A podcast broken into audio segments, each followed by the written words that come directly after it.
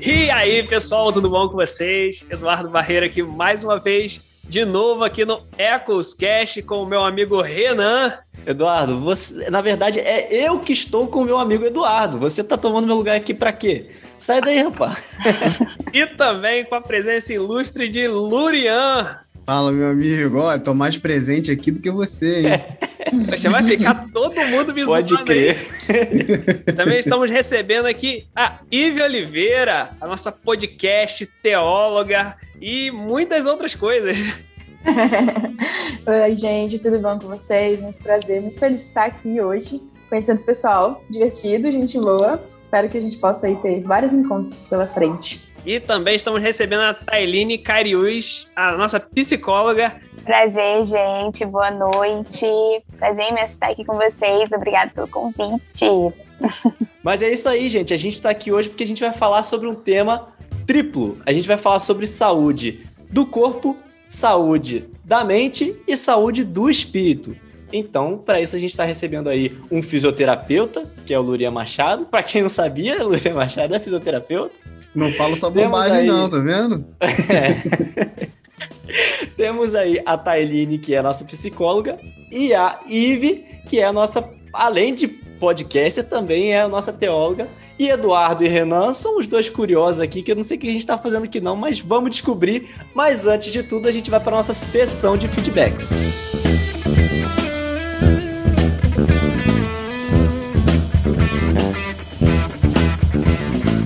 E é isso aí, galera. Estamos aqui na nossa sessão de feedbacks do episódio 17 Devocional. Estou aqui novamente com o Lurian, já é de praxe, né? Já, já sou da casa, né? e é isso aí, meu amigo. O pessoal que quiser encontrar a gente lá nas redes sociais, faz como? É só nos encontrar lá no Instagram, ecos.cast, no Facebook, ecoscast, e também no e-mail, ecoscast01 arroba gmail.com. Ó, oh, tá decoradinho, hein? É isso aí, galera. Só falar com a gente lá, a gente vai interagir, manda o seu e-mail, manda os seus comentários a gente vai estar tá conversando. E vale lembrar que nós estamos em todas as plataformas de streaming para você ouvir a gente. Vai na que você quiser, no Spotify, no Deezer, no Apple Podcast, onde você preferir. É só favoritar a gente lá, é só seguir a gente lá, que toda vez que a gente lançar um episódio vai aparecer e você vai poder conferir lá. Inclusive, você que tem o seu iPhone, vai lá na Apple Podcast e dá cinco estrelas pra gente, avalie a gente lá, deixa cinco estrelas, porque isso ajuda muito a gente. E também estamos no YouTube. Se inscreva no canal, ativa o sininho, deixa o seu like, compartilha para todo mundo, que isso ajuda muito o nosso trabalho. É isso aí. E se você tiver alguma dúvida sobre como fazer para encontrar a gente, é muito simples. Vai lá na bio do nosso Instagram, tem um linkzinho lá, é só clicar que vai te direcionar para onde você quiser. E tem uma coisa, Lorian, você sabe dizer para o nosso ouvinte qual que é a periodicidade do nosso podcast? Sem dúvidas, eu fico esperando sempre pelo próximo episódio. Uma sexta-feira sim, outra sexta-feira não. É de 14 em 14 dias, sai sempre um episódio fresquinho para vocês. A gente tarda, mas não falha. Pode demorar a sair na sexta-feira, mas vai sair na sexta-feira sempre, porque Até aqui a gente não 59, falha é dia. É isso aí. Mas sem mais delongas, vamos aí a galera que interagiu com a gente nesse último episódio do Devocional. A gente quer agradecer aí ao pastor Rafael Henrique. Ao Lucas Machado. A Laura Ferreira.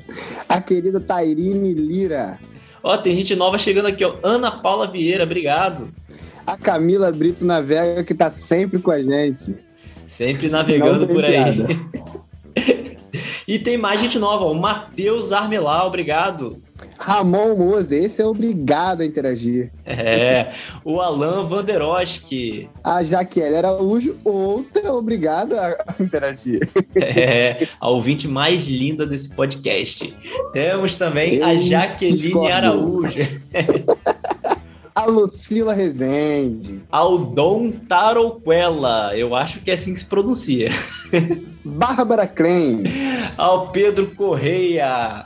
E ao amigo Felipe Gaspar. É muita gente nova chegando aí. Obrigado a todo mundo que interagiu com a gente, né? E queremos agradecer também a Leiliane Franco, que deixou o seu comentário, interagiu com a gente. Ela comentou o seguinte: Devocional é aquele momento em que você se enche e recebe de Deus culto é o momento de você dar, entregar e cultuar a Deus. Mas como eu só posso dar aquilo que eu tenho, que conteúdo rico, parabéns a todos os envolvidos. Muito obrigado, Leliane, pela sua interação com a gente. Isso é muito importante para a gente. É isso aí, ouvinte. Aprenda com a Leiliane, comente, porque isso é muito importante. Essa sim merece salva de palmas. Muito obrigado, Leiliane. E eu quero agradecer especialmente a Larissa e a Raquel que participaram do episódio devocional, que ficou muito bacana. A galera curtiu demais. E agradecer também ao Lurian, não só por participar da sessão de feedbacks, mas também desse episódio agora. Agradecer a Tailine e a Ive. Então confere aí esse episódio. Valeu! Galera, muito obrigado e curta aí.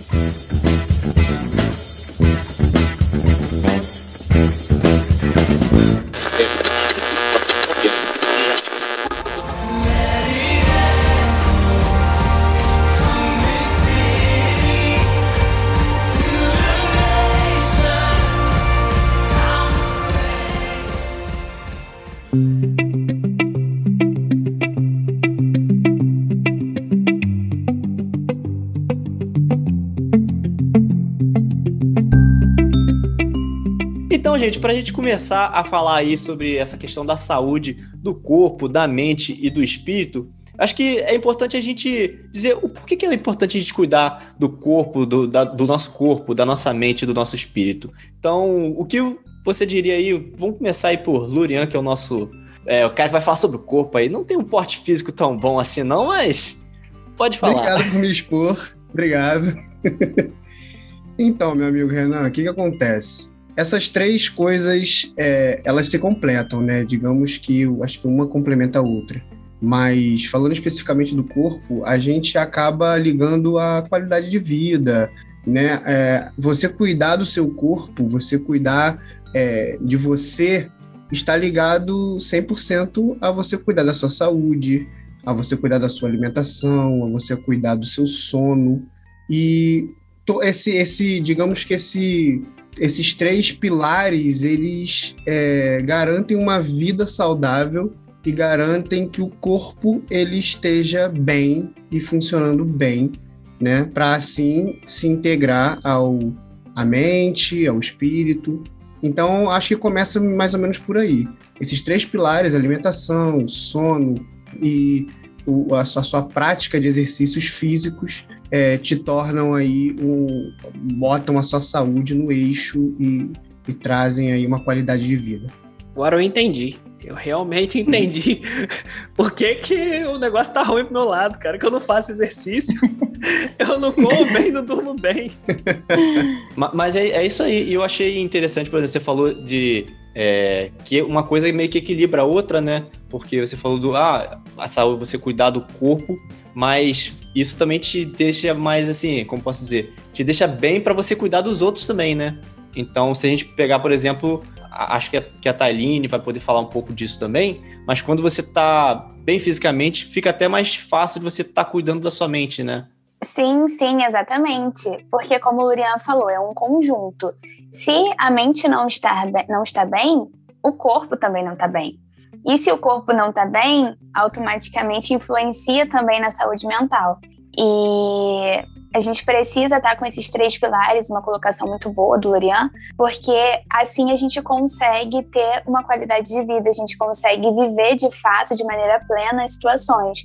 Se você, por exemplo, está com um problema emocional, se você está com depressão, ou se você está com ansiedade, ou se você está com tendo um estresse muito grande no trabalho, por exemplo, é, isso vai influenciar emocionalmente no, em você e você vai ter problemas físicos, porque o nosso corpo ele responde à nossa mente. Então, o Urian pode até falar mais sobre isso, né? Que tem dores que são psíquicas, só que dói de fato, só que é da nossa cabeça. Perfeito. Só que dói de fato aquele, aquele membro. E então, para a gente, é, essa, essa colocação ela é muito boa para mostrar que não é uma coisa ou outra coisa. A gente precisa cuidar dos dois de maneira plena.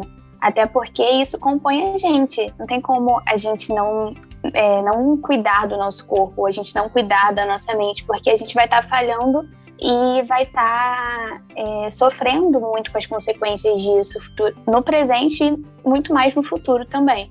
É, e eu acho engraçado que, assim, Se a gente for pegar e jogar isso pro lado da igreja, é, a gente muitas vezes vê aquela, aquela história de. Aquela história não, né? Vê aquele, aquela, aquele discurso de que é, a gente precisa cuidar é, do espírito, alimentar o espírito e não alimentar a carne, certo? Só que às vezes as pessoas confundem. Eu, eu acho que assim, aí vai até falar melhor, que às vezes as pessoas confundem esse não alimentar a carne com não se cuidar, né? Exatamente. Sim, com certeza. Tem gente que acaba fugindo, né, do propósito. Porque realmente, quando a gente fala de corpo, a gente fala daquilo que tá aqui, no físico. Então, é, é o, que, é, o que leva a gente para caminhar, para viver, para falar, para fazer, para manter esse, essa convivência aqui no mundo natural.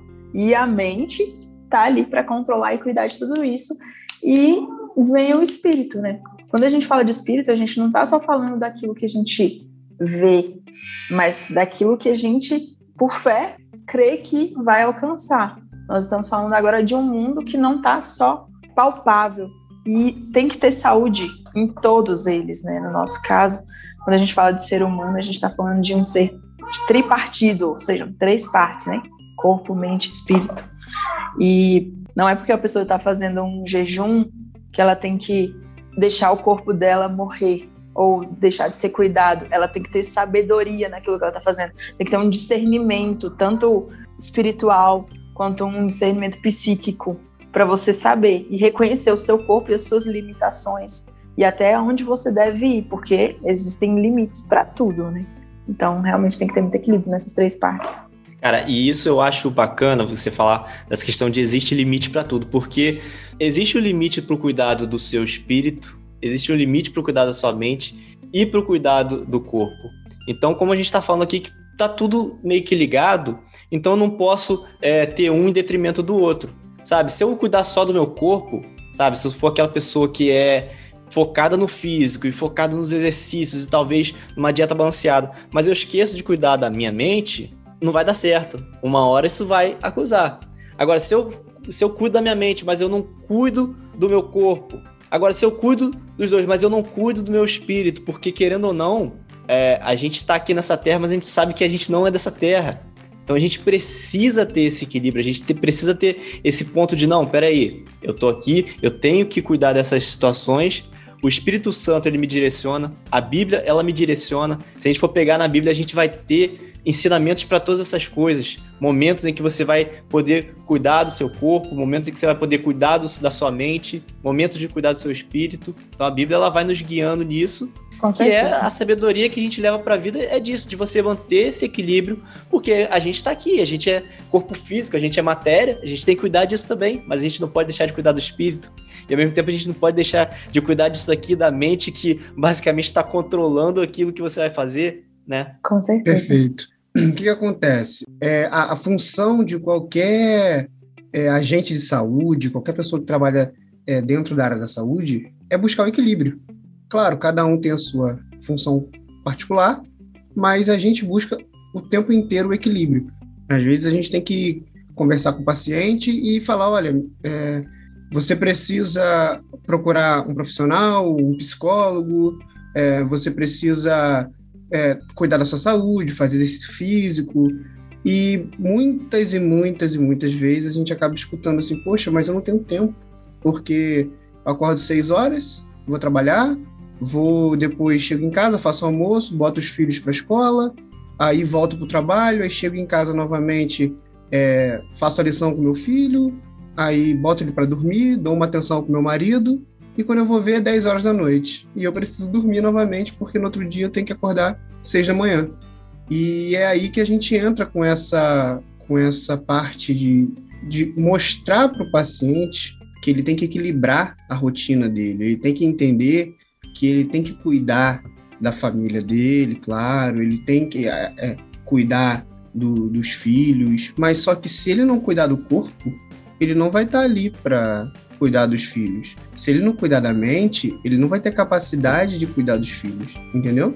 Então a gente busca sempre esse equilíbrio.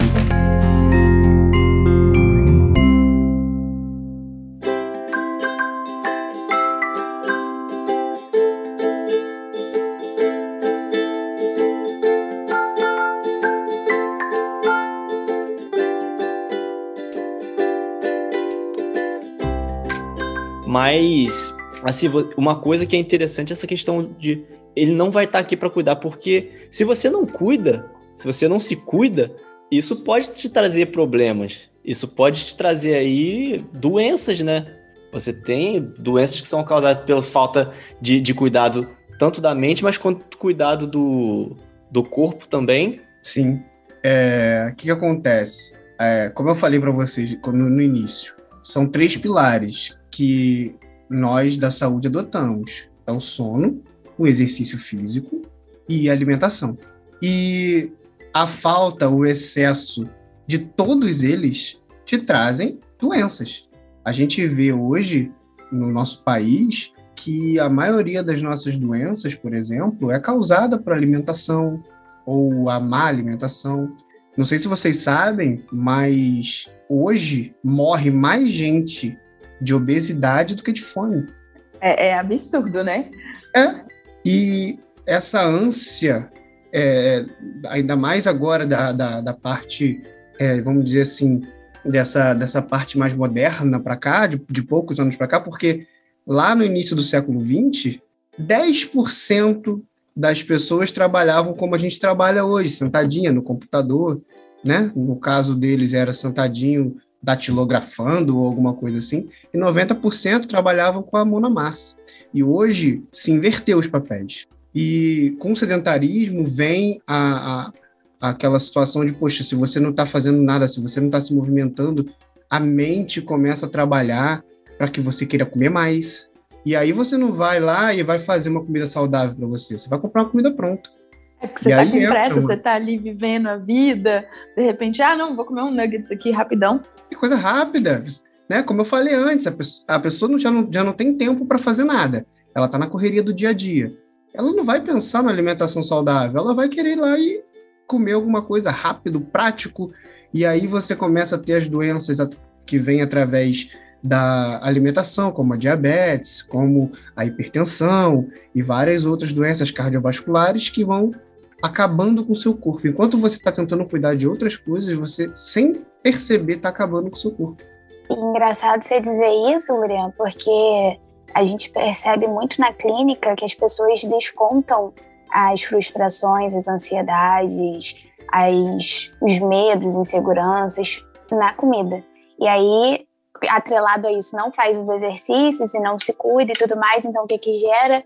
Aumento de peso, e aí a pessoa tem é, uma baixa autoestima, porque aí ela não se considera mais naquele padrão estabelecido é, socialmente, então ela não se acha mais bonita, não se acha mais desejável, não se acha mais atraente. E aí é, é como se estivesse cavando um buraco, a cada vez é, se afunda mais, porque aí já que eu não estou bonita, já que eu não estou me sentindo bem é, na forma com que eu estou me vendo, então eu vou descontar essa frustração de novo na comida. Sim. E aí a gente vira, a gente entra num ciclo é, muito grande.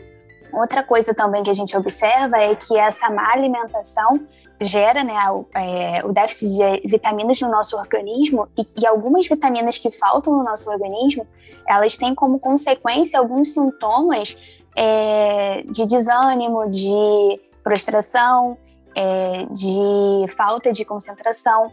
Então, acaba que, atrelando a alimentação, o nível de, de vitaminas, proteínas, etc., diminui, e aí o seu corpo responde com desânimo, e aí quanto mais desânimo você você tá, mais você fica desanimado, e aí vira, gente, uma cadeia, um ciclo que é muito difícil de você romper esse padrão e fazer com que a pessoa crie novos hábitos. É muito complicado. E principalmente porque a pessoa precisa querer.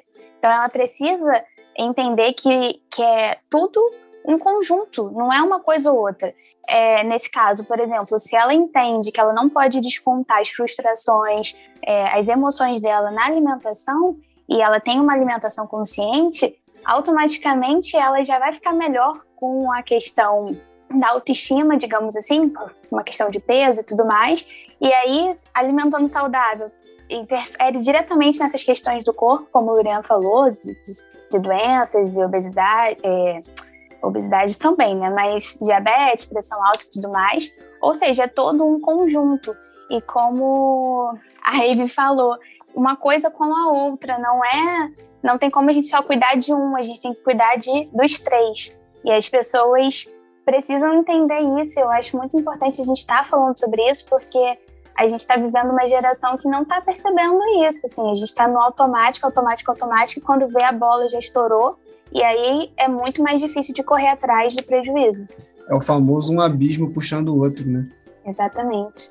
E uma coisa, uma coisa que eu acho interessante é que quando a gente começa a viver essas frustrações, a viver essas dificuldades, é, isso é por causa de, de, um vazio, muitas vezes. Essas, essa, todas essas situações que vêm na nossa, na nossa mente e tal, são um vazio. Você começa a querer preencher aquilo ali de alguma forma. Algumas vezes você preenche aquilo ali é, comendo, algumas vezes você preenche aquilo ali com, com outra coisa, enfim. Mas o importante é que é o seguinte.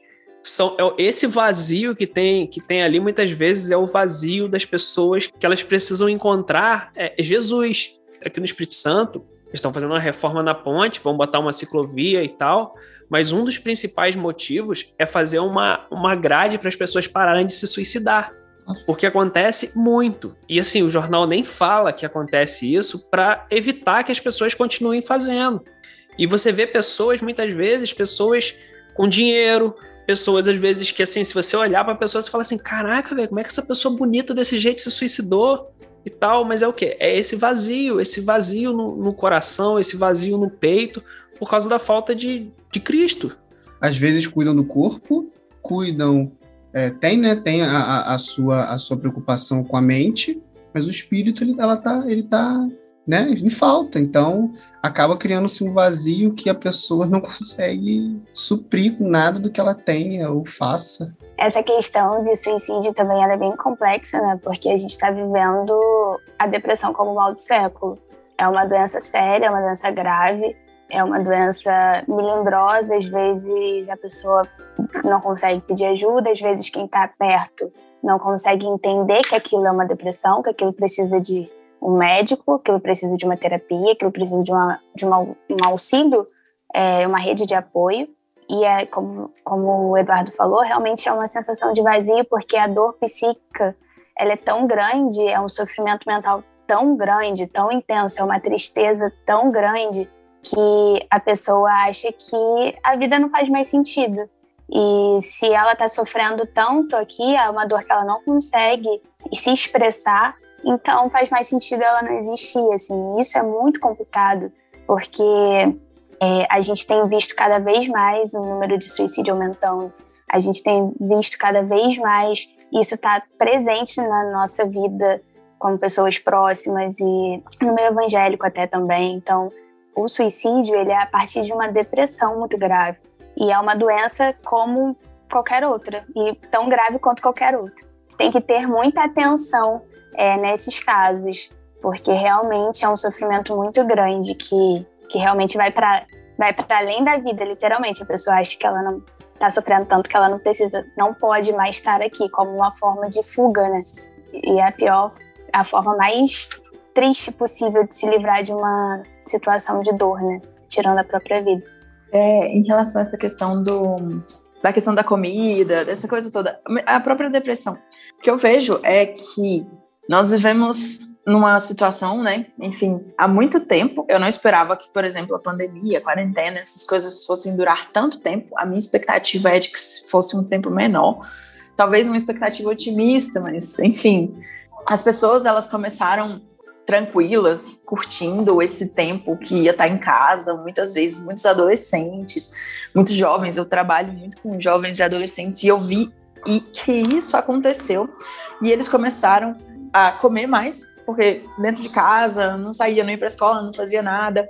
Começaram a assistir muitas séries, muitas coisas, jogos virtuais, jogos no celular, enfim, tantas coisas eles iam fazendo que eles acabaram ficando viciados nisso aí. E tem uma passagem que fala a respeito disso, que tudo aquilo que te vicia te escraviza. Então acaba que a gente vê o quê? O espírito ali da pessoa, ele não está sendo alimentado mais, ela está alimentando mais a carne, as próprias vontades, os próprios desejos. E muitas vezes isso faz com que a pessoa se destrua, sem que ela perceba o que está acontecendo, somente quando já está no fundo do poço, no caso, uma depressão, a pessoa se, se vê e não, não encontrar mais um motivo para existir. Eu vejo que é muito frequente, que tem acontecido muito. Aqui em Brasília também tem muitos casos, muitas pessoas. Eu tô conversando com uma pessoa e essa pessoa, ela não gosta muito de entrar nos detalhes da vida dela, mas o que eu vejo é que ela se fechou tanto para o mundo depois que ela entrou de quarentena, que ela não, não quer mais o convívio com outros seres humanos. Ela somente quer uma ajuda ali para poder receber uma cura e poder voltar para sua vida no seu lugar, no seu espaço, fechadinha, sem precisar ter contato com muita gente. Ela tá ouvindo vozes, ela tem visto coisas que não estão ali, enfim. Então, ela entrou num estado onde ela não sabe mais conviver com outras pessoas e a gente está conversando, estamos num processo ali de, de realmente conhecer mais sobre Deus, conhecer mais sobre a palavra. Ela não conhece a palavra de Deus, ela não conhece Jesus, ela não caminha com Jesus. Mas a ideia é trazer ela de volta para a vida, porque o que eu vejo é que ela, ela caminha, ela come, mas a parte do espírito não está saudável, a parte da mente não está saudável. Ela já até chegou a fazer tratamentos em outros lugares, é, com psiquiatra, essas coisas, mas para ela não foi o suficiente. E aí ela resolveu cuidar do espírito para ver se resolve. Mas ela chegou falando isso, ah, eu quero tal coisa. Tá bom? Tá bom. Só isso, tá bom? Beleza. Vamos caminhando que a gente vai conversando e a gente vai, né, buscando realmente tratar o espírito, já que você tá me dizendo que tá tudo bem no corpo. Vamos ver o que acontece com a mente, porque eu sei também que a mente está sendo muito afetada nesse tempo aí dela. E orando, né? Pedindo para Deus dar um direcionamento, até conversando. Eu faço terapia, então até comentei isso com a minha terapeuta a respeito, para ela me dar uma orientação, já que ela, claramente, ela também precisa de um, um aconselhamento ali na terapia, mas ela não quer. Então, é complicado, mas Deus faz, né? a gente acaba percebendo muito que o inimigo hoje, ele, o, o foco dele é atacar a mente. Assim, é, é, a área onde ele mais ataca. Porque ali, cara, tudo que, tudo que, tudo que é real e tudo que não é real tá ali. Você, eu, eu, eu lembro muito bem de um, de um filme que eu vi há muito tempo, é, Uma Mente Brilhante. O cara é um matemático e tal, extremamente brilhante, só que ele sofria de uma doença, é, de, um, de, um, de, uma, de uma doença que eu, se não me engano, ele era. Esquizofrenia? Esquizofrenia. E ele começava a ver umas coisas diferentes, ele via pessoas, tinha um monte de, de, de situação que ele achava que o pessoal estava perseguindo e tal. E no, durante o filme você acha que aquilo ali é tudo verdade e tal, porque você olha pela ótica dele, e no final você vê que a ótica, que o que estava acontecendo não era verdade. Então, o inimigo ele ataca na nossa mente, ele ataca a mente, porque assim, às vezes a pessoa tem um corpo lindo, maravilhoso, malha, tem uma saúde de ferro e na mente dela ela não tem. E ela continua doente. Às vezes a pessoa acha que tem uma saúde mental muito boa e na verdade ela não tem. E outras vezes ela acha que ela tem uma saúde espiritual muito boa. Ela acha, às vezes ela é a pastora, é, é o pastor, ele tá lá no grupo de louvor, aquela coisa toda, acha que tá bem espiritualmente, que hora Jesus responde. E cara, na verdade não porque assim, é, é, é, é meio que, que, que, a nossa chave mestre. Não, e assim, é interessante porque conforme a gente está, se a gente conseguir resumir essa parte, é, é falar que um vai afetar o outro.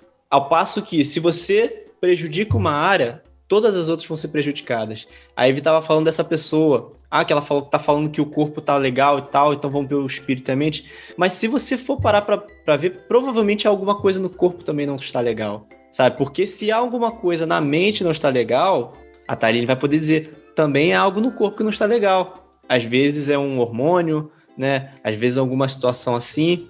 Então, se alguma coisa no, no, na sua mente não está legal, consequentemente, o espiritual também não vai estar tá legal. E se algo no espiritual não está legal, é um looping, né? O corpo vai ser prejudicado. Agora, ao passo que se você melhora um, consequentemente você também melhora o outro, sabe? Eu, eu vejo como engrenagens funcionando e que se uma quebrar vai prejudicar todo aquele mecanismo. Mas se você conserta uma, assim, se você não se você conserta uma, se você conserta todas, na verdade, o mecanismo flui melhor. Eu penso que conforme se a gente pegar a fala inicial de Lurian ali, buscar o equilíbrio.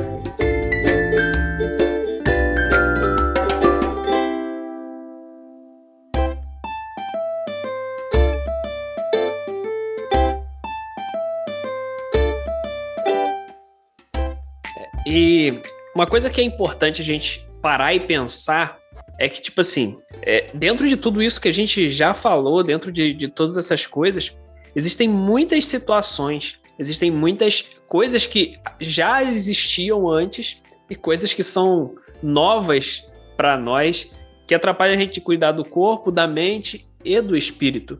Porque, por exemplo, é, a gente teve aí o grande, eu acho que esse, o, o maior que aconteceu nos últimos tempos foi o tal dessa pandemia aí. Que aí a galera parou de fazer exercício, parou de se socializar, parou de ir pra igreja, parou de fazer tudo. A pessoa só, a pessoa só tem contato com a Netflix. Virou amigo da Netflix e acabou. Em relação a essa questão da Netflix aí, eu vi uma frase essa semana a Cindy Trin, o nome da, da pregadora, ela falou o seguinte: muito se fala sobre armas de destruição em massa. Nós deveríamos falar mais sobre armas de distração em massa, porque o que nós temos visto são pessoas extremamente distraídas e dispersas com aquilo que elas estão fazendo. Então, realmente, Netflix é o melhor amigo da pandemia. Se ele não estava ganhando dinheiro, agora esse cara, ele está assim, sem, sem comentários. Tanto que surgiram os outros streamings, né? Quem não tem mais de um realmente é, é, meio raro, assim. Pelo menos todo mundo que eu conheço tem uma Disney também, que o pessoal gosta de ver essas haja coisinhas, bolso, né? Haja bolso pra acompanhar tudo, né? Eu não tenho. Você não tem Disney? Que triste! Olha aí, Eu tá sou uma tão pessoa legal. triste. Eu vou te dar uma dica. filho, eu vou te, né, eu vou te dar uma dica. Chama-se é, Torrent. Pirataria é crime, tá? Eu roubo do meu sogro. Tem uns filmezinhos a mais, né? Mas é isso. Eu, eu gosto de cinema. E eu vou no cinema. Ele é tão vazio, é tão vazio que eu me sinto assim em casa. Sério. Porque o pessoal realmente tá assim, muito disperso em relação a muita coisa, muito distraído, muito. Deixou de produzir. Muita gente deixou de produzir muita coisa. Alguns aproveitaram, claro, porque tem aqueles que buscam esse crescimento, assim, nas áreas, principalmente digitais. Mas eu vejo que a grande maioria das pessoas deixou de produzir, inclusive na palavra de Deus. Afastou da igreja e ao invés daquela busca, daquela comunhão começar a acontecer dentro de casa, é tipo assim, pegar a palavra, ler, meditar, ter a sua conversa ali com Deus diária, a pessoa fez foi o contrário, né? A maioria das pessoas se afastou. A não ser que ele passasse por alguma necessidade, alguma coisa mais específica. Infelizmente, eu vejo que as pessoas estão distantes do pai. O tempo de intimidade diminuiu, porque o tempo de seriado aumentou. E é preocupante. Cara, quer ver um- uma situação? É, é alguma dessas leis da física aí que fala que um corpo em movimento tende a permanecer em movimento e um corpo parado tende a permanecer parado ou algo assim. Eu não sou físico, então. Mas, cara, é, para mim, uma, uma percepção minha que eu tenho, eu tenho muito mais facilidade de fazer exercício físico, de manter é, um trabalho que eu tô fazendo, é, algo, uma rotina na igreja, me empenhar, me dedicar em algo, quando eu tô, quando eu tô vivendo a minha rotina, vamos dizer assim.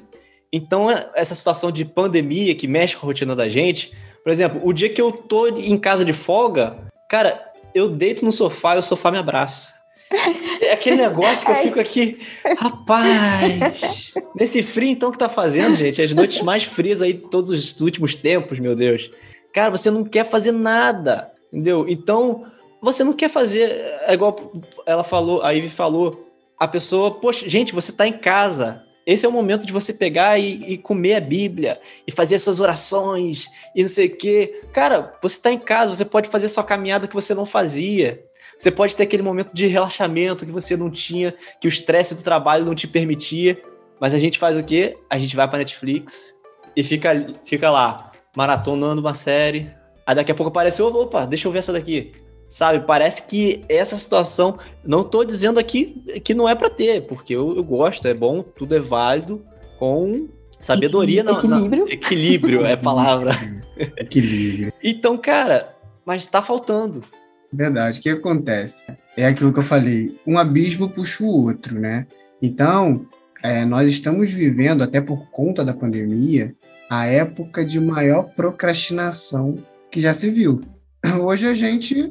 Ah, você, você estudou para falar palavra bonitinha assim, né? Fala a verdade. Eu pensei que você, agora... Isso não faz parte do seu vocabulário, não faz. Você, você não me conhece, Renan. Sou, sou um cara mudado. o que acontece? É, por conta de, de pelo menos é, no início da pandemia, o tempo vago era tanto que surgiu duas situações. Primeira, a obrigação de você produzir. Né? É, se você entrasse em qualquer rede social no início da pandemia, você via sempre as pessoas falando: Poxa, vamos produzir e vamos fazer alguma coisa. E por conta de você não conseguir produzir, muita gente é, se culpava por isso. É, muita gente marcava, não, essa semana eu vou fazer isso, isso e aquilo, e chegava na hora e não fazia.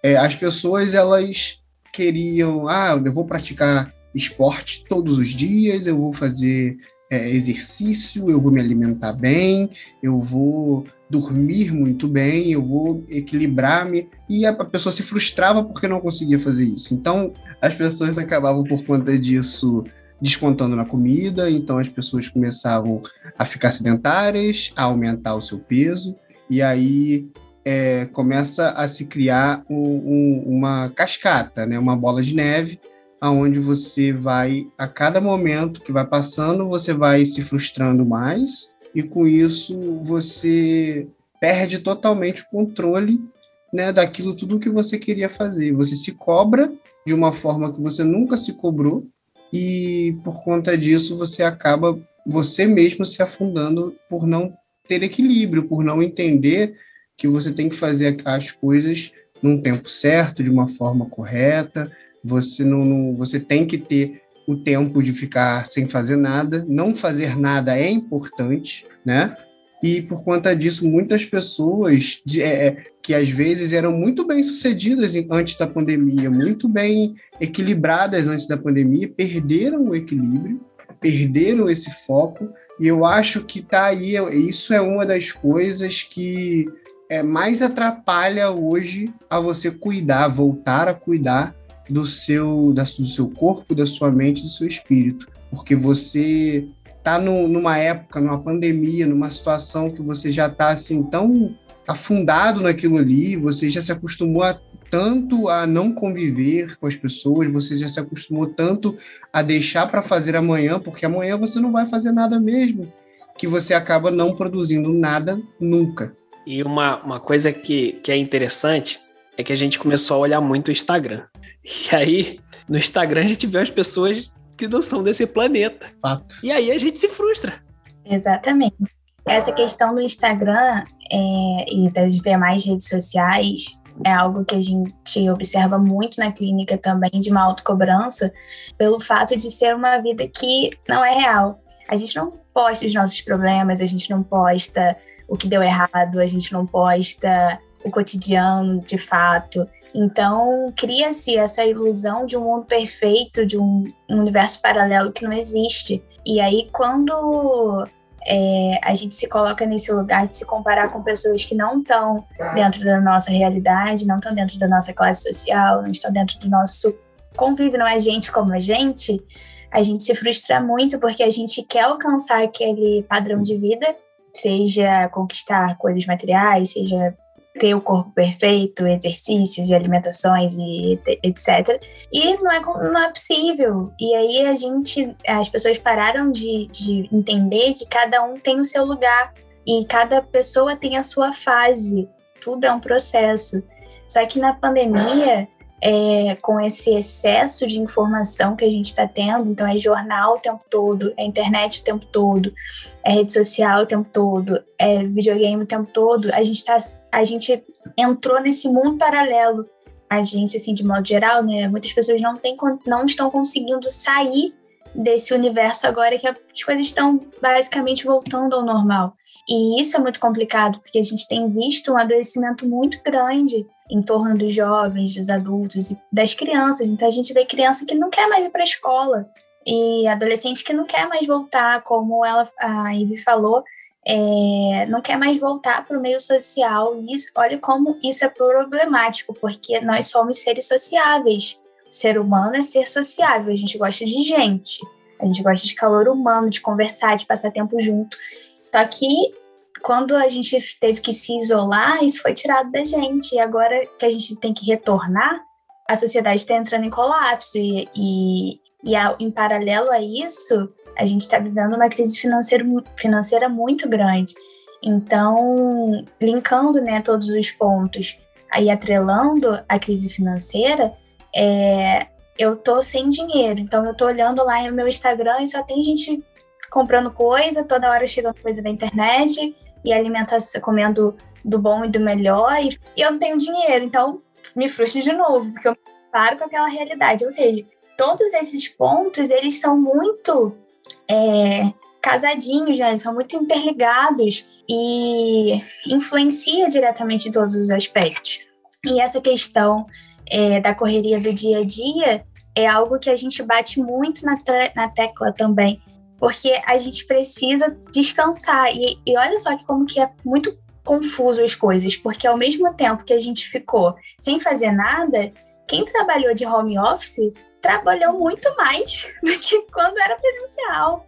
E aí a gente entra no esgotamento físico, entra no esgotamento mental, e aí a gente entra nesse, nessa situação que não consigo parar de trabalhar, meia-noite estou trabalhando, seis horas da manhã estou trabalhando, e aí, é, mesmo assim, o financeiro não está acompanhando o ritmo de trabalho. Gente, um caos. Vira uma bola de neve, como o Lorian falou, que é complicado. A gente tá, a gente está numa fase muito, uma fase socialmente muito difícil de, de sair desse looping, né?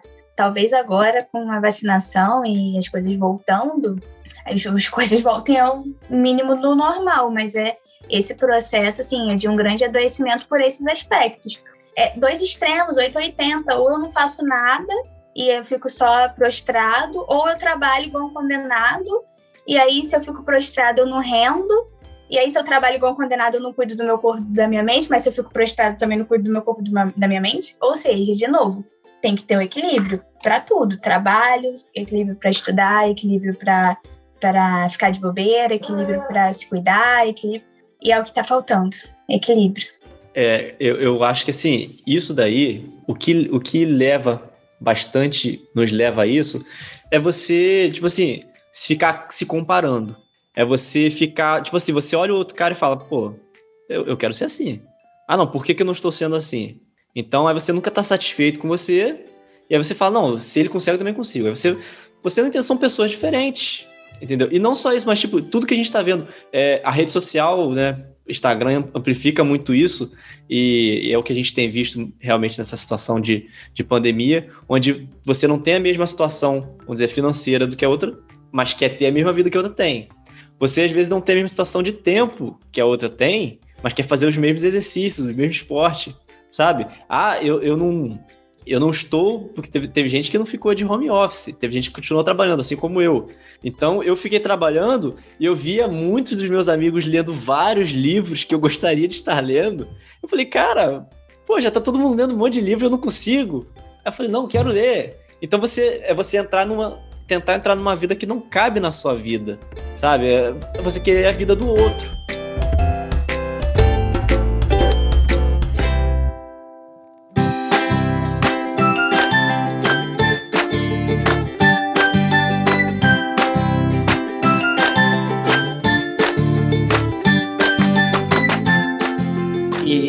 Assim, uma, uma coisa que eu acho muito interessante é que eu, eu sou do home office, sou da área que, assim, mais se vislumbrou com a pandemia.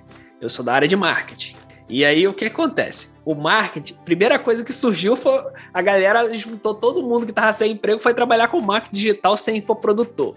Eles são sanguessugas. Não, aí foi sem infoprodutor, aí você, aí você começa, aí você começa a trabalhar lá, aí você entra num vídeo lá do Érico lá e o Érico vira e fala assim: não, você vai fazer, você vai fazer 100 mil reais em sete dias. trabalhando duas horas por dia. Aí o outro doido lá, o Conrado Adolfo, sei lá, fala: não, você não precisa trabalhar duas horas por dia, você precisa trabalhar duas horas por semana e você vai ganhar um milhão. Aí começa aquele, aquele, aquele negócio na cabeça das pessoas, e quem, quem, não, quem não, não tem estrutura, não conhece o marketing um pouco antes, não, não tava nessa. Não, não tinha um pouco de conhecimento, começou a se frustrar. Porque os 6 em 7 do Érico não é 6 em 7, é 6 em um ano. só que ele não fala dos outros um ano, ele só fala da semana. A, a galera começou a não, não contar as, verda a, as verdades por trás das, daquilo ali que eles falavam e as pessoas se frustrando, se frustrando. Aí o, fica sem dinheiro, o cara pega, igual eu vi relatos, cara, não é falando do, do, do, do Érico e não, mas eu vi relatos de assim, pessoas querendo se suicidar depois de ter comprado o curso, velho. O cara vendeu tudo para comprar um curso e não deu nada. Porque dentro dessas histórias todas do marketing, por mais que se tenha muitas vitórias, tem-se muitas derrotas. Só que as derrotas ninguém fala. E aí você, você começa a trabalhar muito, trabalhar muito porque você fala, ah, não, é porque eu, eu trabalhei pouco, eu me dediquei pouco. Aí você começou a trabalhar muito, aí você começa a, a abrir mão das coisas. Eu vou abrir mão lá do meu, do meu esporte, vou abrir mão de correr, porque, poxa, não vai dar para correr. Ah, eu vou abrir mão de ficar com a minha família. Aí daqui a pouco eu vou abrir mão de ir para a igreja. Eu vou abrir mão porque eu vou ficar trabalhando, trabalhando, trabalhando, trabalhando, trabalhando, trabalhando, trabalhando. Aí daqui a pouco eu me frustro com o meu trabalho e começo a abrir mão da minha vida. Vou voltar num ponto aqui da questão do somos seres sociáveis. Eu concordo plenamente que somos seres sociáveis e uma coisa que eu acho que fez muita falta, tá fazendo, é o toque físico, sabe? Você poder chegar, encontrar um amigo, dar um abraço. É, acho que isso faz muita falta. Acredito que essa questão de, mesmo da igreja, tendo que se reinventar. Ah, a galera do marketing surgiu, né? Do nada. As pessoas que entendem e as pessoas que não entendem. Eu tenho uma amiga que entende muito fez curso, tal, faculdade, essas coisas, e vi uma galera começando a mexer em tudo que não entendia nada, que jurava que ia virar assim, meu Deus. E não, não aconteceu. E a pessoa fica chateada, fica frustrada, né? E elas começam a buscar outras maneiras. Eu não sei se existe uma fórmula mágica para tudo isso, mas eu sei que o ser humano tá meio perdido, realmente. Tá faltando sabedoria, discernimento naquilo que a pessoa vai fazer.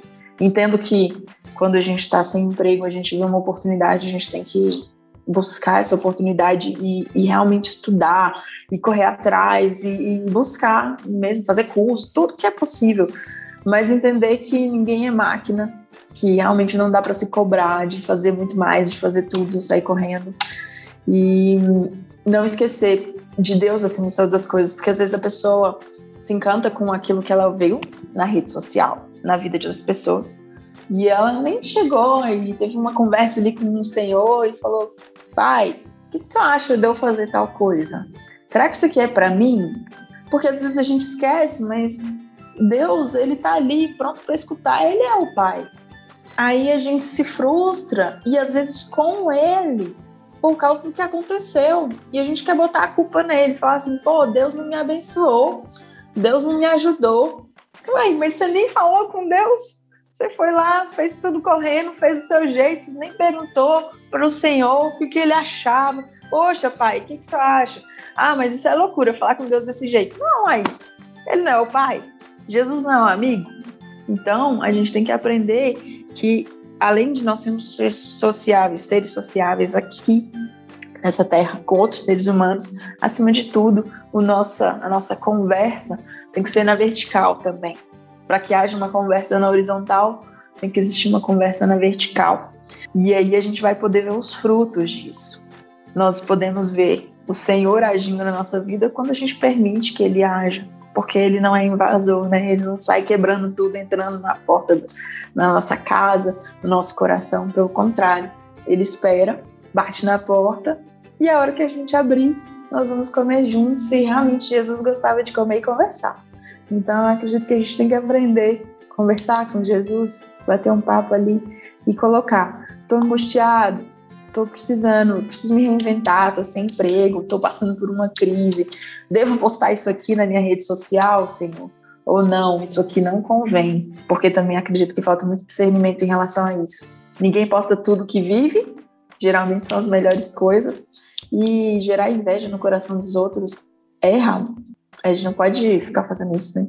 É, essa situação que você falou de seres sociáveis, eu acho, por exemplo, uma das situações que atrapalha a gente a esse cuidado que a gente ter esse equilíbrio que a gente tem falado, né? É, quando você não se socializa, por exemplo, se eu tenho um problema, é, vamos dizer, espiritual, né? Mas eu tô caminhando com alguém, com algum amigo meu, eu converso com essa pessoa, sabe? Ou a pessoa sente que eu estou com aquele problema e ela, poxa, o que que tá acontecendo? Esse calor, né? Aquilo ali já vai te trazendo para um outro lado. Ou às vezes quando você tá, por exemplo, você tá com, com um amigo seu e você vê que, poxa, ele não tá se alimentando direito, tá faltando exercício físico, tal. Não é porque você quer pegar no pé da pessoa, mas você dá aquela cobrada, olha, vamos fazer um exercício, eu tô fazendo, vamos junto comigo. Então, a, essa socialização, sabe? Essa, essa questão do, do ser humano, a gente se ajuda. A gente busca ajuda no outro também. Então, quando a gente está passando por um momento difícil, é, a pessoa sabe que, que você não está bem emocionalmente só de te olhar. Então, a, essa questão de você, de você não ter esse contato, é, esse contato pessoal, hoje na pandemia você não pode ter, mas, tipo assim, mesmo fora da pandemia, às vezes quando você se isola, você perde esse contato, isso atrapalha também de você ter esse equilíbrio, né? Quando você se isola das pessoas. Isso, exatamente. E esse movimento de se isolar é uma característica muito grande que a sua saúde mental está em adoecimento. Tem alguma coisa fora aí da curva, porque, como dito antes, né, nós somos seres sociáveis. Então, uma das principais características que a gente observa quando está tendo algum problema emocional na pessoa é quando ela se isola. E aí é, é alarmante, assim, é como se tivesse uma luz vermelha piscando, problema vindo, problema vindo. Então, até como uma forma, assim, da gente poder auxiliar os nossos amigos, a nossa, família, quem está próximo da gente, tem pessoas e pessoas. Tem pessoas extrovertidas que falam com todo mundo e brinca e ri e tem super facilidade em se comunicar. E tem pessoas mais introvertidas, que não tem tanta facilidade de se comunicar, porém tá ali. Ela é diferente, ela não é isolada. Ela tá ali, ela pode não ser tão falante, mas ela tá ali socialmente. Aí, quando a gente observa que pessoas que tinham esse comportamento de estar tá se fazendo presente, de conversando e, e brinca e ri, e sai e tudo mais, ela se isola, a gente como amigo, como família, como profissional da saúde, é como membros, né, da igreja e tudo mais, a gente pode sim é, ver isso como um sinal de alerta porque essa pessoa está passando um problema sério. Então isso eu acho que pode é, ser assim um grande um start, sabe, para a gente poder ajudar essas pessoas e, e se mostrar presente, é, ser um, um ombro amigo, uma rede de apoio para tentar ajudar essa pessoa a ver que talvez o problema que ela está passando tem sim solução ela só não está conseguindo visualizar naquele momento. É verdade. Isso daí é ser igreja. Porque às vezes a gente acha que ser igreja é só um prédio, frequentar lá o culto e tal. Não, quando você ama o outro e se importa com ele, percebe a dificuldade, consegue perceber essa pessoa no ambiente, isso é amar o próximo. Exatamente.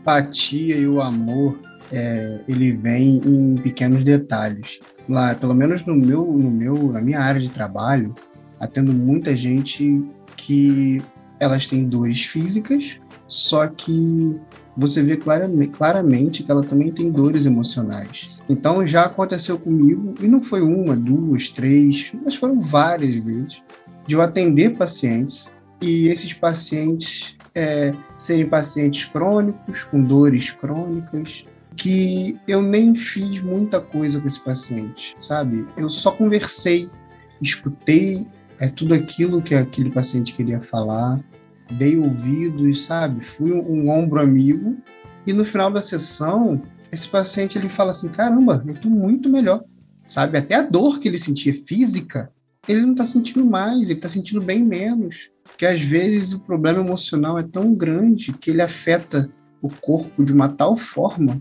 que só essa pessoa extravasar, sabe? Só essa pessoa conseguir é, soltar, se abrir um pouco, já faz o corpo melhorar. Por isso que eu sempre digo, tudo é interligado. Por isso que a gente precisa sempre do equilíbrio, porque sempre uma coisa vai afetar a outra. Justamente, Lorian. É por isso que a terapia, a psicologia, ela é tão importante para o cuidado da pessoa, para cuidar da mente, porque aquele é o ambiente no qual a pessoa ela vai estar tá falando sobre si. Ela vai estar tá trazendo as suas frustrações, as suas dores, as suas conquistas, o que está é, preocupando, o que não está. Ou seja, aquele momento ali é dela.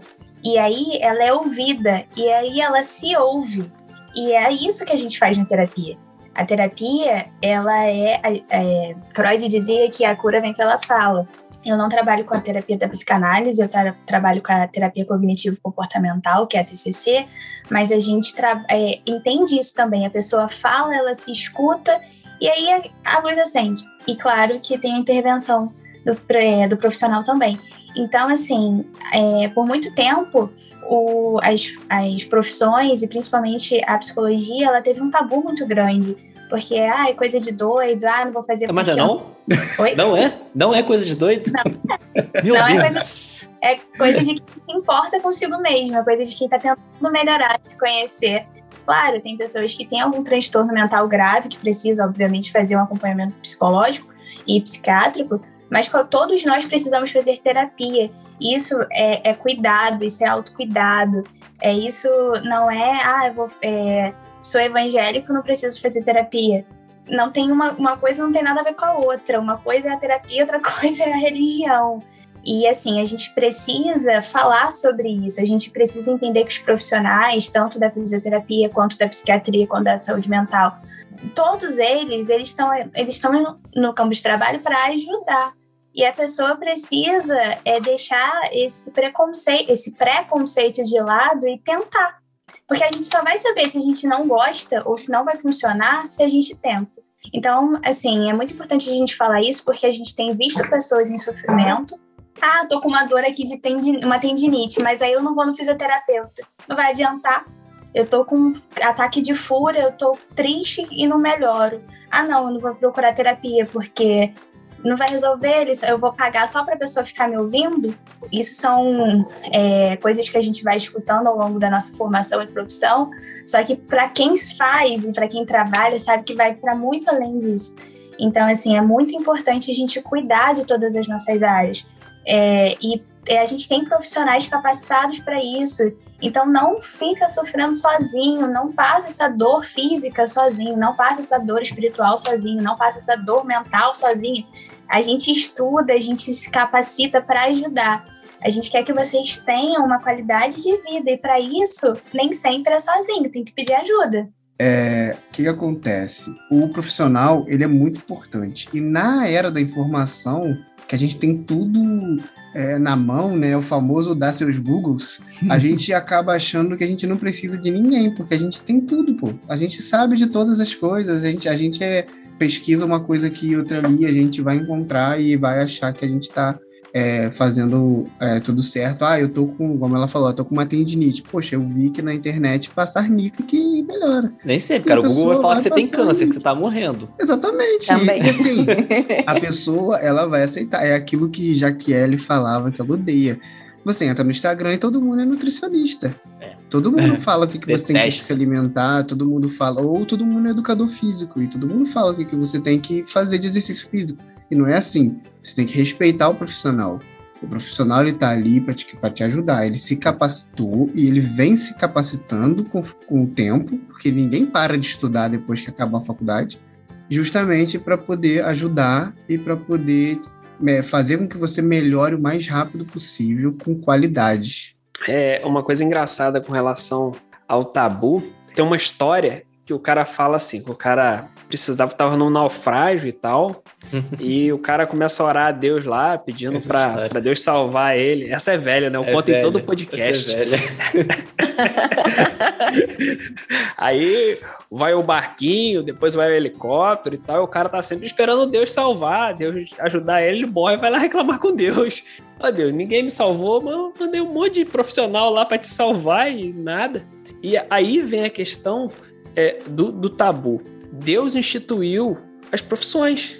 Se Deus não quisesse que existisse fisioterapeuta, não existia. Se Deus não quisesse que existisse psiquiatra, psicoterapeuta, enfim, é, psicólogo, todos esses, não existia, cara. Porque, cara, ele poderia fazer de outra forma. Mas Mas youtuber ele- foi Deus que fez também? Foi também, foi Eu também. discordo. Foi também, porque eu também, além de, além de, além de Ah, de gestor fazer de, propaganda, tráfego, eu- Para de fazer eu também sou youtuber. foi Deus que fez também? Mas tudo isso, cara, foi, foi Deus que fez e Deus colocou ali e colocou na mão desses profissionais ajudar, certo? E isso eu acho muito incrível, cara.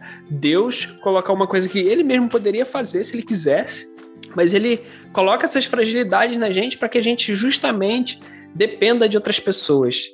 É, para que a gente dependa de ter é, um pastor para ser um conselheiro, para ser um amigo, para que a gente dependa de ter é, um profissional, um fisioterapeuta, de ter um médico, de ter, enfim, é, de ter um psicólogo para lá ajudar a gente numa situação que muitas vezes o pastor não consegue ajudar, certo? Porque, cara, pastor não é todos os profissionais. Pastor não é médico.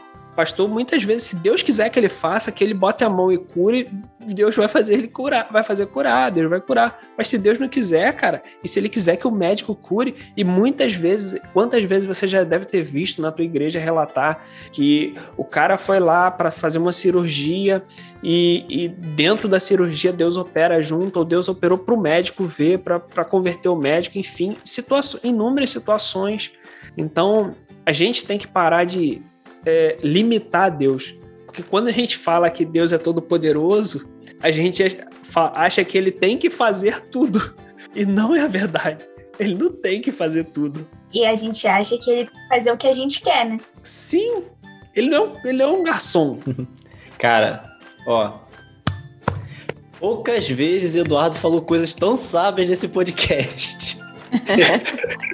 Fez bater a participação dele aqui. Já posso ir embora.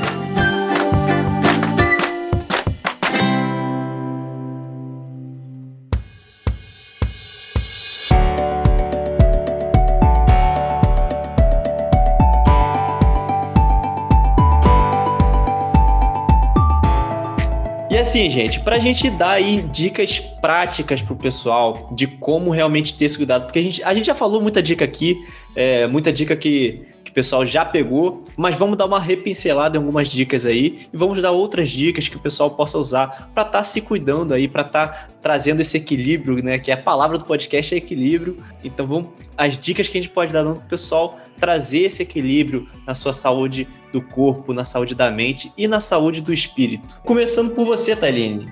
Então, gente, como já citado anteriormente, uma das dicas, assim, para a gente conseguir colocar cada coisinha no seu lugar é a gente conseguir organizar os nossos dias e organizar as nossas semanas.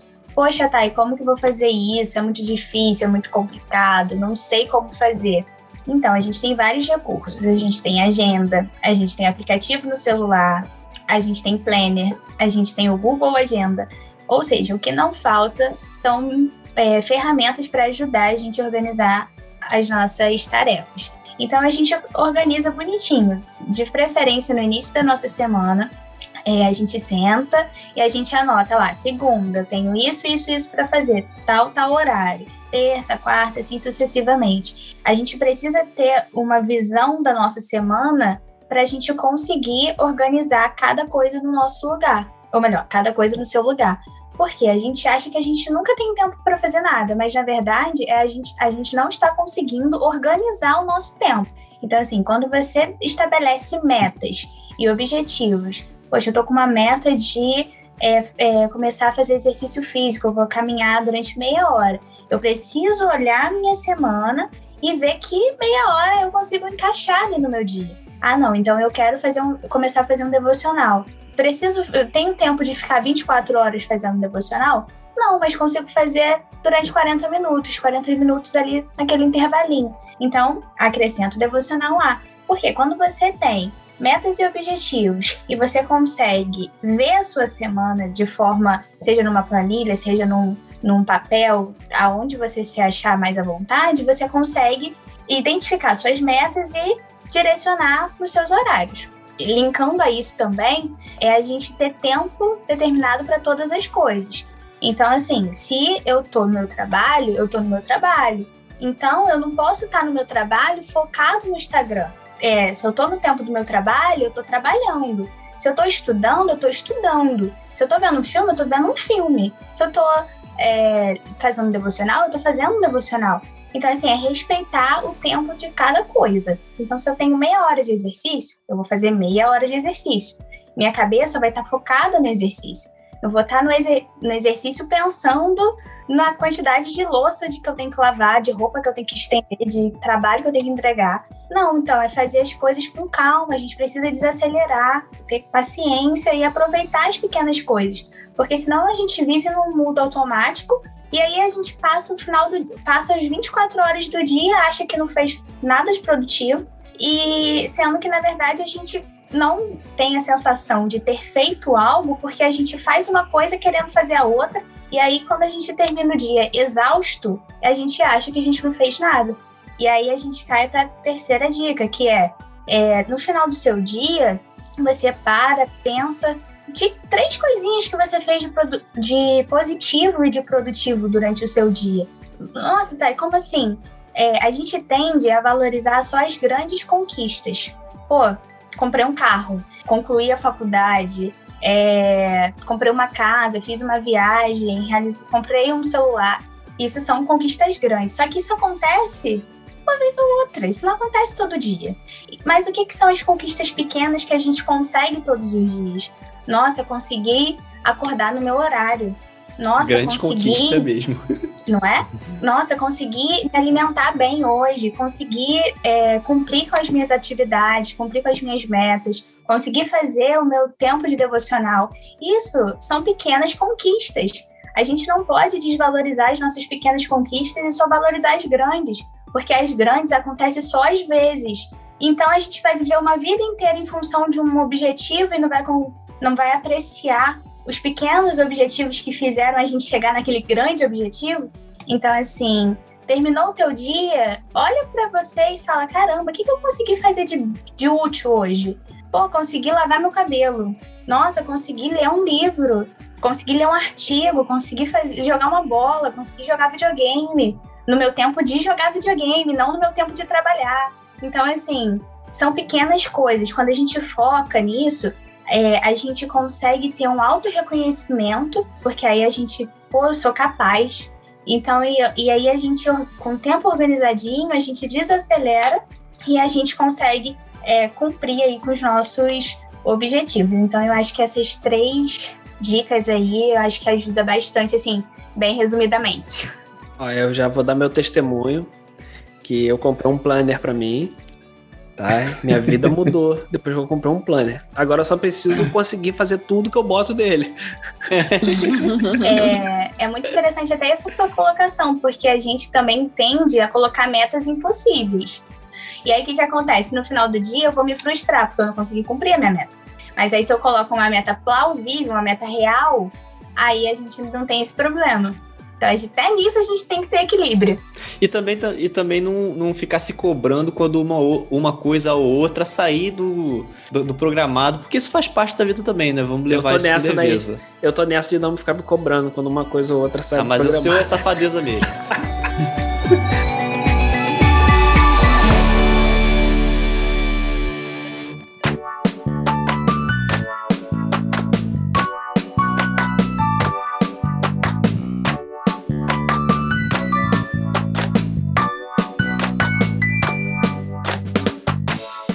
E você, Lurian, o que, que tem para falar pra gente aí? É aquilo que eu falei no início, né? Já puxando aí para a parte do corpo, né? É, tem três pilares que a gente que a gente leva muito em consideração, que é a alimentação, o exercício físico e o sono. Na alimentação, Hipócrates dizia já que é, ah, que, se, que... pedante, né? Esse tal de Lurian. Eu fiquei nervosa. Ah, que isso. que seu remédio seja o seu alimento e que seu alimento seja o seu remédio. Então, eu sei o quanto é difícil, eu falo até por mim, o quanto é difícil a gente comer bem regularmente, né? Você, o que é mais fácil? comprar um suco de uva, ou comprar as uvas e fazer o suco, ou comprar laranja e fazer o suco, ou uma caixinha de suco de laranja. Então a gente vai nas coisas mais fáceis que, obviamente, elas não são as mais saudáveis, entendeu? Só é, para um exemplo simples e, e, e bobo, a gente, por exemplo, acredito que todo mundo aqui adore refrigerante, né? Mas, poxa, para você eliminar do seu organismo um copo de refrigerante, você tem que tomar o equivalente a 32 copos de água. Mas é bom que te estimula a tomar água. É por isso que eu tomo refrigerante. Eu duvido que você tome 32 copos d'água porque tomou um de refrigerante.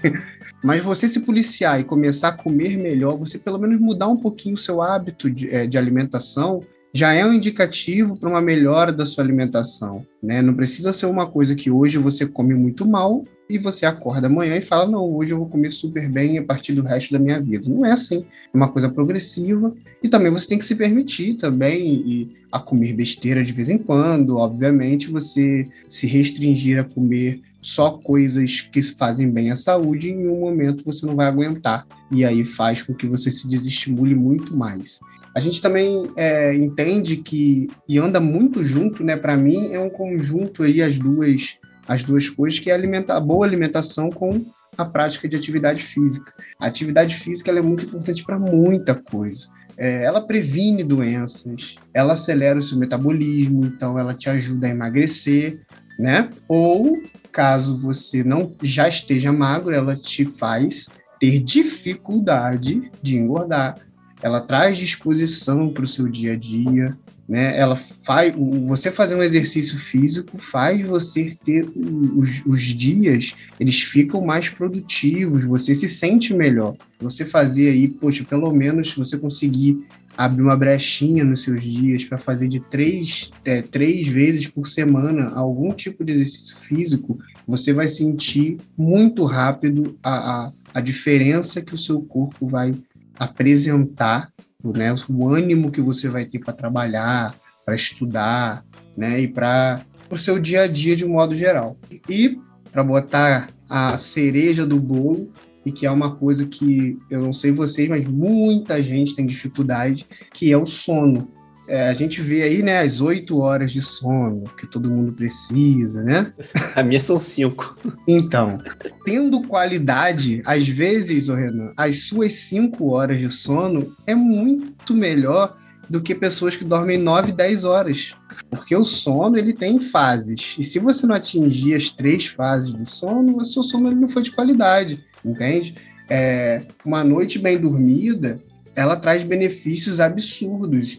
É a manutenção e a conservação da energia, é o amadurecimento do sistema nervoso, o fortalecimento do seu sistema imunológico. Então você pode ficar muito menos doente se você estiver dormindo bem. Só e é um loop de... também, tipo, a, a, noite que você dorme bem te faz ter um dia bom. E se você teve um dia bom, você dorme bem. Dorme bem. Acaba se, se criando um loop de, de, de cada vez mais melhora né? Você acaba com um bom sono, sua memória fica melhor, você consegue aprender muito mais, você tem a liberação de hormônio de crescimento, assim, esse e muitos outros benefícios de um, uma noite bem dormida, né?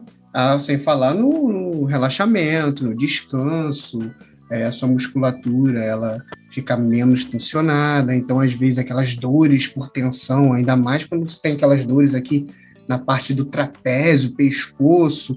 Às vezes essas dores, só o fato de você dormir bem, elas começam a desaparecer. E a gente sabe que, que isso se passa muito pelo controle do estresse, é, que está diretamente ligado também com o sono. Então a gente, a gente tem que entender isso. E assim, uma dica, a diminuição do uso de cafeína, é, o, aqueles cochilinhos do dia a dia. É, Eduardo fica, fica maluco. Pô, cara, Aquele cochilinho. Pô, cara, não tomar café, cara. Como que Ué, ele vai sobreviver nessa vida louca? Não, mas, mas, mas o, o, a questão não é não tomar café, mas, mas você tomar café até, por exemplo, às 18 horas, a partir das 18 horas, você é, diminuir ou até não ingerir a cafeína. Isso faz com que seu corpo entenda que está chegando o momento de dormir é, você tomar chá ou você é, fazer, né, fazer o uso de ervas que acalmam. Isso, rapaz. Isso é um podcast cristão. Você tá louco? Camomila, erva cidreira. Pô, me ajuda, né? Olha, olha o casaco que o Lurian está usando. Ela tá falando pra usar não. erva, cara. Quer falar pra usar erva, Loriano? cara com o casaco da Adidas, o símbolo indo, da folhinha. Tava indo tão bem, tava indo tão bem, tava indo A tão verdinha. bem. Prossiga. Ah, mas, e só para terminar, né, e, e até é, passando isso como um conhecimento, até para quem isso é para quem é casado, obviamente, o você ter relações com a sua esposa ou seu marido é uma outra forma de estimular o sono, porque depois você acaba, o seu corpo tende a relaxar e você a pegar no sono com mais facilidade, ou o, o banho quente duas horas antes de dormir, enfim. Há uma infinidade de coisas que você pode fazer para melhorar o seu dia, melhorar toda, toda a sua parte em relação à alimentação, sono, é, exercício físico, busque um profissional, anote essas dicas que estamos passando também, porque isso é muito importante para uma melhor qualidade de vida e para um equilíbrio no seu corpo em todos os aspectos. E dando testemunho assim, porque recentemente eu voltei a praticar atividade física, graças a Deus. Então, tipo assim, cara, isso dá uma satisfação. O dia que você pratica, você vê que, tipo assim, cara, eu tô de boa com o universo, eu tá, tá em equilíbrio, o cosmos e tudo mais. Que atividade que física fala... você tá praticando, Renan? É, eu acho que ele tá usando erva. Que atividade física você está praticando, Renan? Futebol no videogame fazendo... não é atividade física. Eu, eu, estou faz... eu estou fazendo pilates, cara. Ah. E não vem dizer que é coisa de mocinha, não, porque eu duvido você fazer as séries que eu faço lá, meu irmão. Não é. é. Isso, é, isso é coisa pra. Rapaz, é doideira.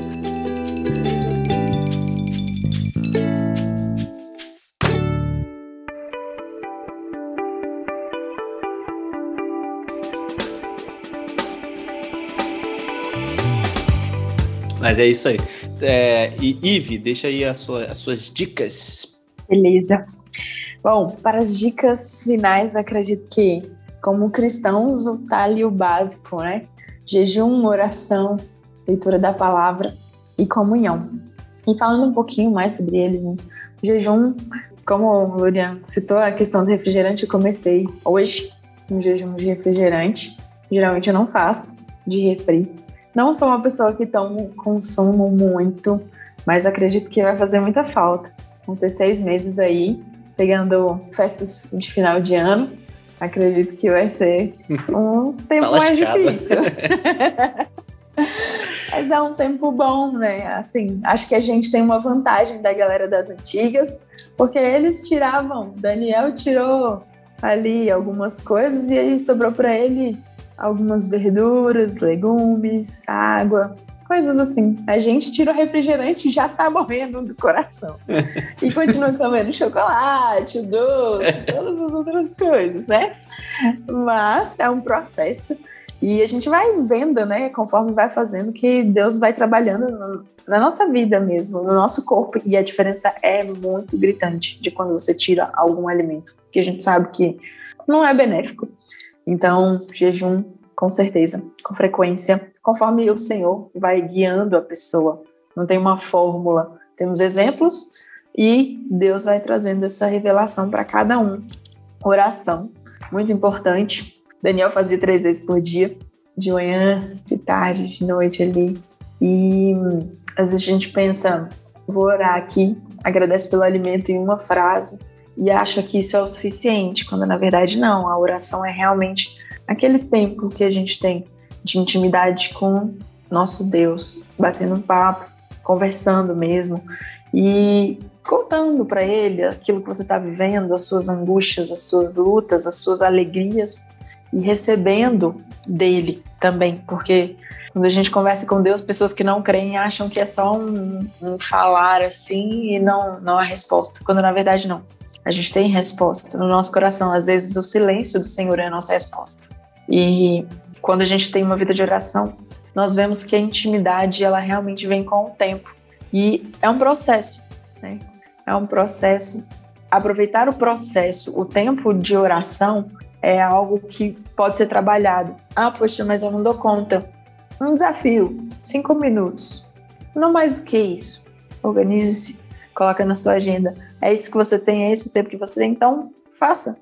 Cinco minutos, pegue a palavra, pegue para ler a palavra. Às vezes a gente lê e não entende nada do que está acontecendo, do que está sendo falado ali.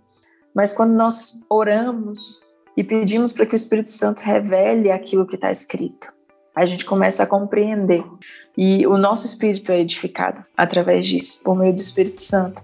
A gente vê a comunhão com Deus crescendo e nós podemos entender que também a comunhão dentro do nosso meio, dentro da nossa congregação ou em amigos, não necessariamente no mesmo local, mas a comunhão com aqueles que buscam o mesmo propósito faz toda a diferença. Tem uma, uma palavra que eu ouvi muito há um tempo atrás, eu gosto dela, é uma contágio social, duas palavras. Contágio social, se você está num propósito e quer emagrecer, você vai começar a conversar com pessoas que têm ali o mesmo objetivo. Então você vai começar a compartilhar o que você tem feito, aquilo que tem te dado resultado, aquilo que não te dá resultado. E essas pessoas estão ali juntas e elas vão conseguir crescer e alcançar as metas que foram colocadas. Agora, se você está querendo emagrecer e você está andando com pessoas que não têm esse mesmo objetivo, dificilmente você vai conseguir alcançar as suas metas. Então, a comunhão, o contágio social no meio de pessoas que também estão buscando crescimento no espírito, o espírito saudável na presença do Senhor, é importante. Jejum, oração, leitura da palavra e comunhão são as minhas dicas práticas para essa saúde do espírito.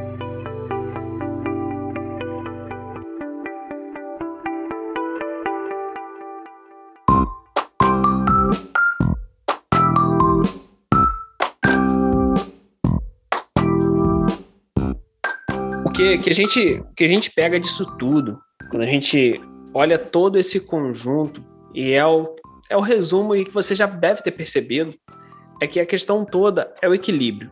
Se você pega e começa a organizar a tua agenda, organizar a tua vida, e você insere na tua vida o, o tempo para você fazer exercício, o tempo para você ficar à toa, o tempo para você se dedicar a Deus, se você consegue controlar tudo isso, consegue fazer todo, todo um agendamento da tua vida, toda uma, uma estruturação da tua vida, o que você percebe é que você ganha muito mais vida.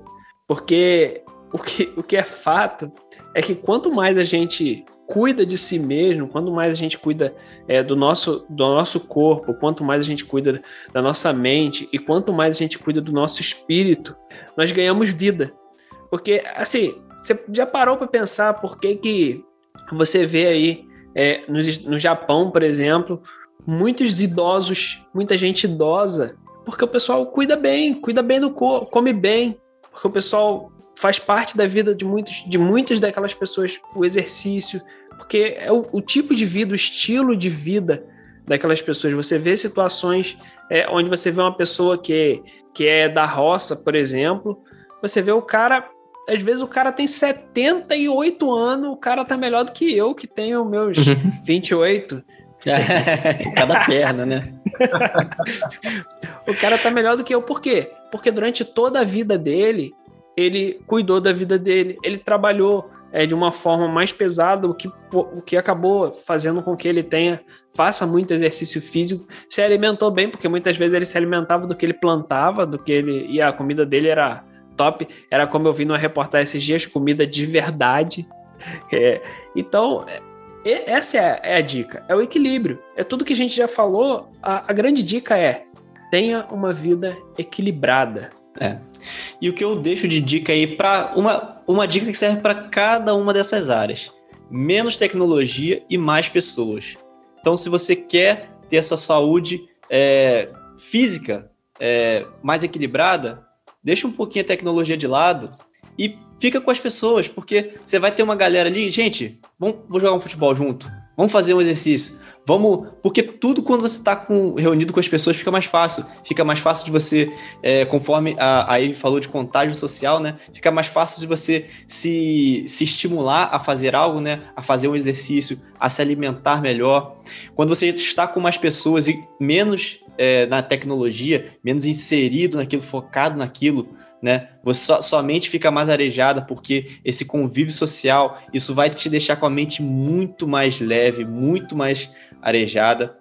E quando você está com mais pessoas, consequentemente a sua vida espiritual anda muito melhor, porque é, Deus ele se revela a nós, na grande maioria das vezes, através das pessoas. Então, quando a gente atenta a esse detalhe, quando a gente olha no olho do outro, a gente consegue ver Deus, a gente consegue ouvir Ele falando com a gente através daquela pessoa, isso faz muita diferença. Então, a minha dica não é você abandonar a tecnologia, mas diminui um pouco. Então, menos tecnologia e mais pessoas.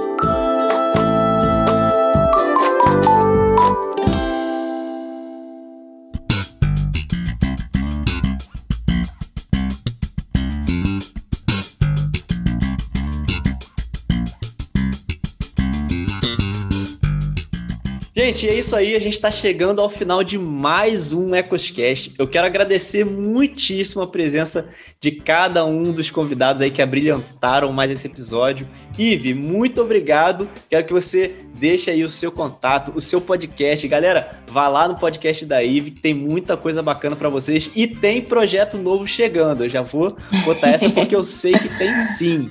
Verdade, verdade. Eu quero agradecer por participar aqui com vocês, conhecer pessoas.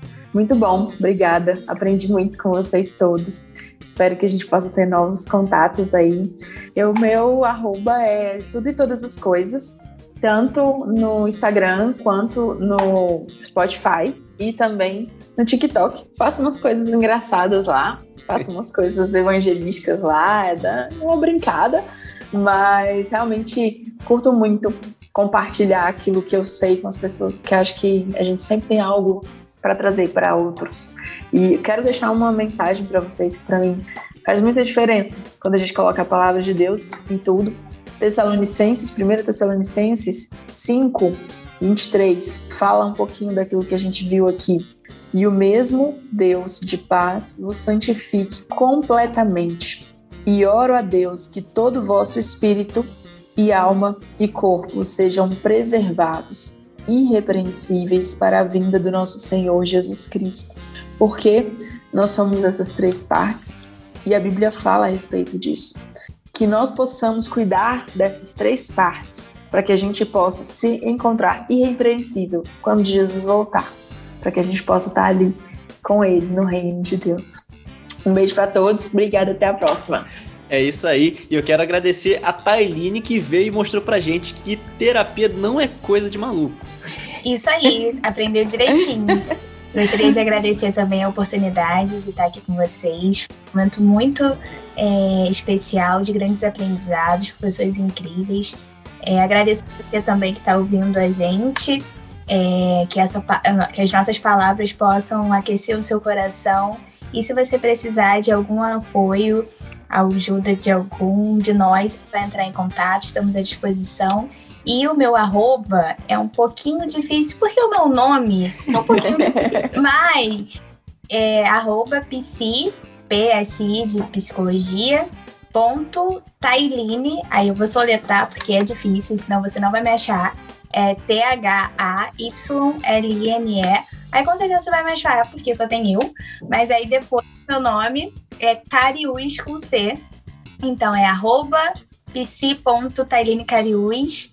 Me segue lá no Instagram, a gente pode trocar uma ideia, a gente pode te ajudar caso você esteja passando algum problema difícil, ou até mesmo se você estiver em busca de autoconhecimento, que terapia também é isso. Então, muito obrigada por ter nos acompanhado até aqui e muito obrigada a vocês por essa oportunidade. Espero ver vocês em breve. É isso aí. E agradecer a Lurian. Não tem nem que agradecer a Lurian, não, que ele tá aqui mais a obrigação dele. Olha, tem que me tratar como convidado, rapaz. Falei. Olha só. É um grande prazer poder compartilhar experiências com pessoas tão bacanas como vocês. Já conheço a Tailine, uma baita profissional. Então, assim, falo e boto a mão no fogo e digo de olhos fechados que se você precisa, procure, porque vale a pena, é uma baita profissional.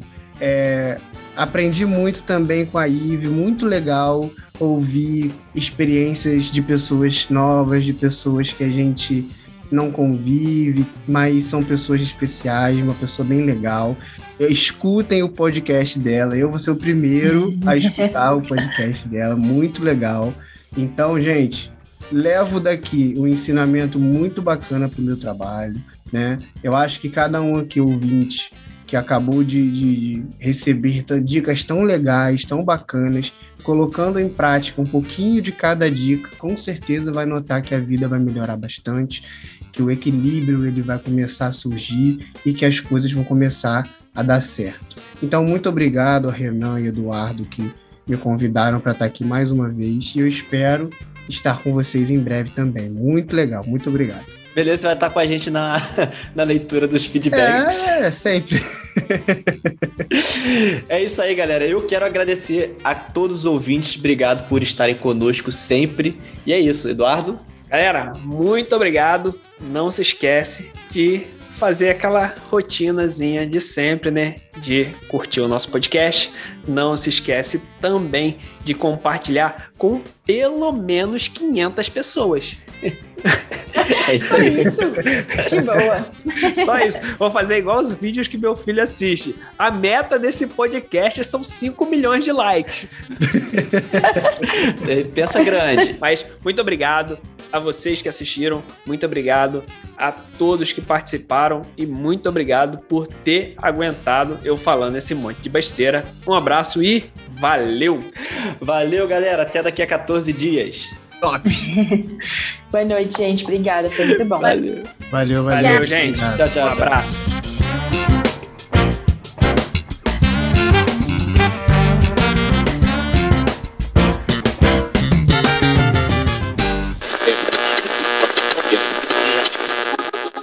Aí, beleza. Sessão de Aí feedback. tem aquela musiquinha. Pá, Para, pararará, pá, para, pararará. É bom que Essa- isso vai feito ao vivo aqui. É, é, é, viu? É porque tem, o pessoal tem que sentir. né? Aí, pra- Provavelmente estarei presente Lurian nessa já- sessão de, de, de presente, né? Já pode fazer até agora, né, Lura? Já tá eu e você aqui, É, a gente faz esse feedbacks. a- Fala os e-mails, qual, qual o e-mail, como é que o pessoal fala. Enfim, vamos começar ali, né, gente? É, pegando pela pauta aqui, né? É, vamos começar, como a ordem tá meio que corpo, alma e. Ah, corpo, alma não, perdão. Tá, a Thaline já me corrigiu, falou que é mente, não é É alma. então, mente, é mente. Corpo, mente Aí. e. É, cé- não pode nem falar cérebro, porque no caso de Eduardo, Lorian, hum, não dá para falar que é cérebro, né? Você Mas- costuma ofender os convidados assim mesmo? Rapaz, é, é só gente que eu não quero que volte. Entendeu? Ah, Já tô a enjoado da presença. Amanhã ele me manda mensagem pedindo pra fazer os Os feedbacks. feedbacks de novo, eu tô acostumado. Aí, ô Lurian, vamos fazer o feedback comigo? É, Eu tava Mas- brincando ontem. é. Não, a blusa de Lurian é marrom. É verde, cara. Eu tô vendo marrom. Seu... Ah, Lorian, seu... ô, Eduardo, seu datônico é verde, cara. Sinto muito em te informar, você precisa procurar um oftalmologista. Ou É, um é psicólogo, psicólogo já tem aqui. Às vezes, É, se, se algum Já sintoma, passa né? seu contato pra Tailine aí, É. entendeu? Já marca uma Já- consulta. Me chama no WhatsApp, o Eduardo. É, se a gente falar alguma besteira aqui, Lorian, Tailine, e vocês corrigem, a gente tá. Falei aqui negócio de, de falou hormônio várias. aí. Falei Sacanagem. Vocês- Ó, vamos lá. Inclusive, o Urian ele tá querendo pegar todas as minhas falas, gente. Eu não- ele tem que ser expulso daqui. Que ele já pega pra falar primeiro, né? Ele é sem vergonha. Então vamos lá. Agora vamos dar dicas práticas pro pessoal. Urian, Então- deixa eu falar de organização, organizar os dias. Porque isso Ah, entra só na isso, minha ó, parte. a única coisa que eu vou falar é exercícios, alimentação e sono, que entra aqui do lado da alimentação. O resto é tudo com vocês, fiquem à vontade.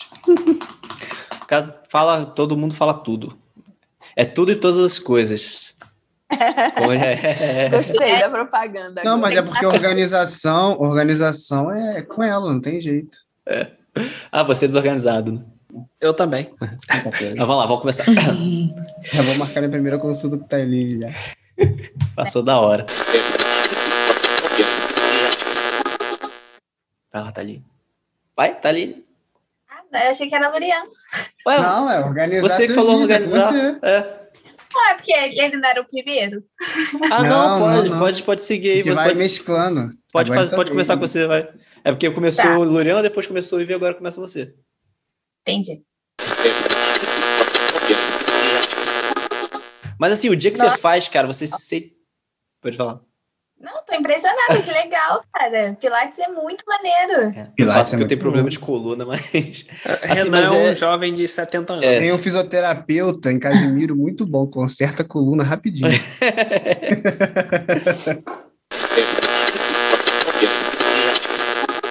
pois vocês. Vocês, vocês ouviram algum grito aqui? Calma aí. eu vi, é. é, eu vi. É, calma aí que eu vou fechar aqui. Calma aí, rapidinho. Hoje não tem. Espera aí que eu tô falando aqui. O povo tá gritando Olimpíada, né? É isso. Ah, tá. Hoje Então depois você Flamengo? se falei, vira, não é editor. Flamengo. O editor depois você se vira. É, vai. Renan, ó, olha, eu vou vou contar uma coisa. Renan, ele agenda o dia que ele vai ouvir uma música nova. Meu Deus. Não, Não é bem assim, não é, É bem assim, Renan, é assim. Eu lembro que quando a gente fazia parte do ministério, tinha isso. Não, cara, eu- falei pro Renan, Renan, vamos, vamos tocar tal música assim. Ele falou, cara, essa música tá agendada pra, pra eu ouvir daqui a três semanas. Não é, não é tanto, vai.